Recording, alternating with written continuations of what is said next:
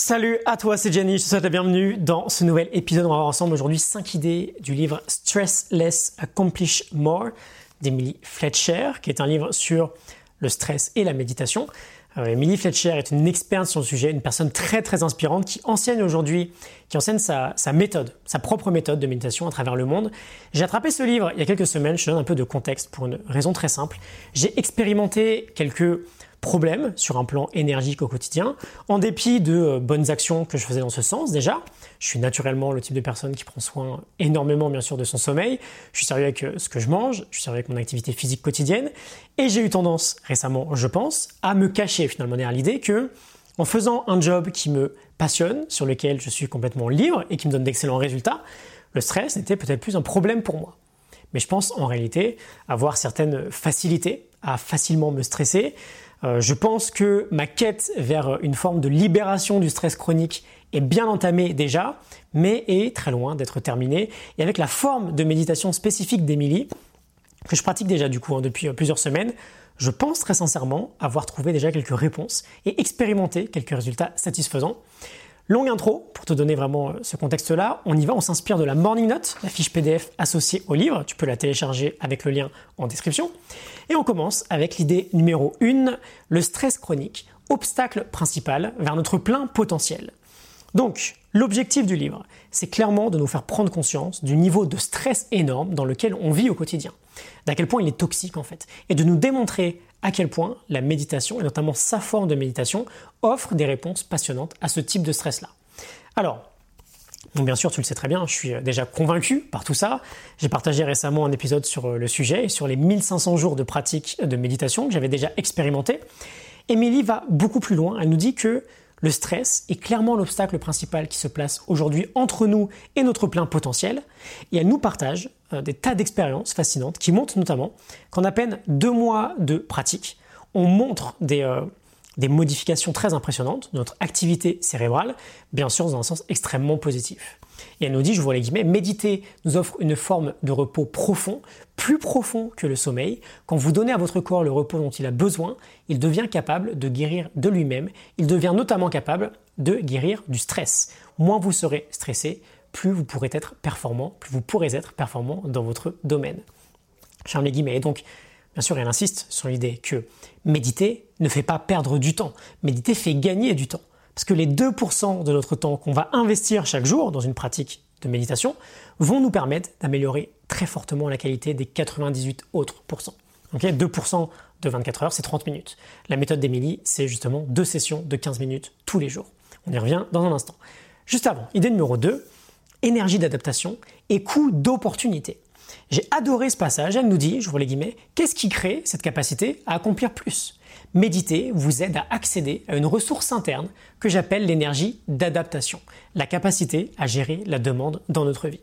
Je ferme les guillemets, on va creuser un petit peu plus sur euh, cette idée d'énergie d'adaptation. On a un réservoir de ce type d'énergie dans notre société actuelle qui est malheureusement quasiment vide en fait. C'est-à-dire qu'on a du mal à prendre du recul. Notre vie, c'est un vrai tapis roulant en fait. Ça s'arrête jamais, on saute de branche en branche, on saute d'une activité à une autre, sans jamais prendre le temps bah, de faire ce pas en arrière, de s'arrêter. Et ce passage m'a fait rire, c'est un peu finalement ma vie d'avant, mon, euh, quotidien d'avant 2016-2017, euh, un réveil un peu à l'arrache, euh, une préparation très rapide le matin, on court jusqu'au train, on arrive tout juste au boulot, on a les projets et les mails qui s'entassent, etc., etc., sans arrêt, jusqu'au soir. Et finalement, le soir, bah, évidemment, prendre une décision relativement juste pour essayer de travailler sur un avenir différent, c'est presque impossible. On est épuisé, on n'a aucune capacité d'adaptation, on est dans la réaction. Il n'y a aucun espace finalement entre stimulus et réponse.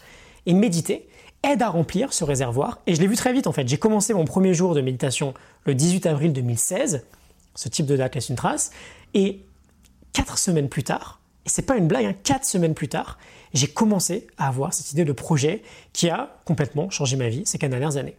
On construit cette prise de recul, on construit cette capacité à être dans la création, dans la proaction, et non pas non-stop dans de la réaction, à réagir aux événements sans trop de contrôle. Et il nous parle également de, de coût d'opportunité. Aujourd'hui, la plupart des gens ne vont pas s'engager dans une pratique de méditation parce qu'ils vont dire qu'ils n'ont pas le temps, que c'est pas assez utile, qu'ils ont autre chose à faire. Mais pourquoi les plus grands sportifs aujourd'hui, les plus grandes personnalités comme elle cite par exemple Oprah, Ray Diallo, Hugh Jackman, tous ces gens qui ont potentiellement une vie beaucoup plus chargée que la nôtre, je pense. Pourquoi eux trouvent le temps de méditer 30 minutes par jour? Ben, Elle nous dit que c'est simplement parce qu'ils ont conscience du coût d'opportunité de ne pas méditer. Ne pas le faire leur coûte finalement beaucoup trop cher sur tous les plans, que ce soit en termes de bien-être, en termes de concentration, de productivité, de présence, ça coûte trop cher pour ne pas le faire. C'est peut-être le moment de s'y mettre, de s'engager à vraiment le faire. Comment bah pourquoi pas, avec sa propre méthode, tu pourras creuser un peu plus. Idée numéro 3, les 3 M de la Z technique. Alors, le Z c'est pour euh, Ziva. La Ziva méditation, c'est euh, la forme qu'elle a créée et qu'elle enseigne à travers le monde. Je l'ai littéralement adoptée depuis euh, quelques semaines. On a trois étapes. Elle nous dit qu'on a un peu finalement l'entrée, le plat et le dessert. Trois étapes, 3 M, mindfulness, donc pleine conscience, méditation et manifestation. Première étape, la pleine conscience. On prend deux petites minutes et on se concentre sur ces cinq sens on gère le stress finalement qui se trouve dans l'instant présent. D'ailleurs, elle reproche beaucoup aux apps de méditation finalement de se concentrer que sur ce type-là, sur la pleine conscience. Deuxième étape, la méditation à proprement parler, qui dure la majeure partie de la session, 11-12 minutes. On utilise un mantra pour aider notre corps à se relaxer, pour nous aider à évacuer le stress du passé.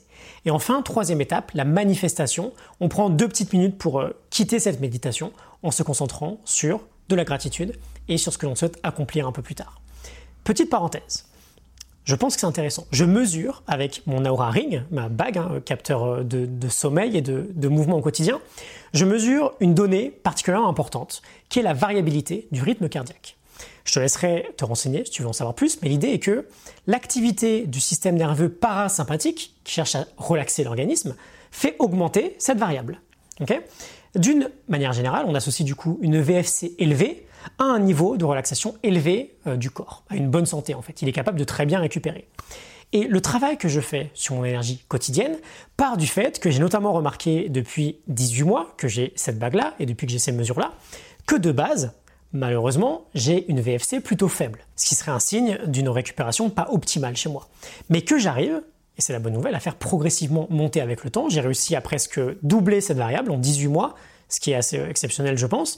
Mais lorsque je prends, c'est qui est intéressant, je prends la mesure pendant les périodes de méditation, pendant les 15 minutes de session de méditation, j'atteins des records en termes de VFC durant cette session-là. Ce qui est à mon sens, du coup, extrêmement encourageant et ce qui représente une preuve directe de l'efficacité au moins momentanée de ce type de pratique. Euh, je ne pense pas qu'elle est que momentanée, étant donné que bah, ma VFC augmente au fur et à mesure euh, des journées euh, dans, mon processus de, vers une meilleure récupération.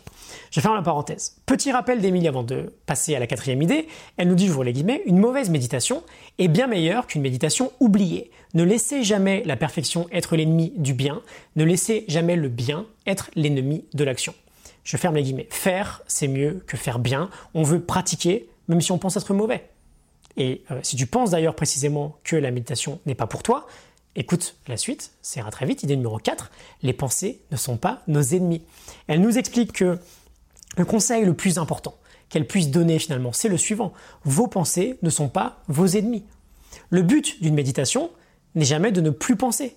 Et elle nous dit, je dirais même que l'objectif d'une méditation, c'est de progresser dans la vie. Alors si vous avez déjà essayé de méditer et avez été frustré car vous n'avez pas été capable de calmer vos pensées, voici une bonne nouvelle le mental pense involontairement de la même façon que le cœur bat involontairement. Je ferme les guillemets. Très intéressant. Méditer, c'est pas faire le vide dans sa tête, c'est juste un état d'observation. Et donc une méditation ratée, du coup, bah, ça n'existe pas. Il n'y a pas de méditation ratée. Et dire que je ne suis pas fait pour méditer, bah, finalement, c'est la pire des stupidités, c'est un non-sens. Personne n'est incapable de s'arrêter et d'observer. Personne n'est incapable de ça il n'existe aucune méditation ratée, tout le monde est capable de méditer. Et enfin, idée numéro 5, on va s'éloigner un peu du sujet, mais ça m'a beaucoup plu, le symptôme du je serai heureux quand Est-ce que ça t'arrive d'énoncer ce genre de phrase euh, Je serai heureux quand je posséderai cette belle voiture, quand j'aurai ce nouvel iPhone, quand j'aurai cette nouvelle maison, quand je serai en couple, quand je gagnerai plus d'argent, quand j'aurai un enfant, quand j'aurai changé de boulot, etc. etc.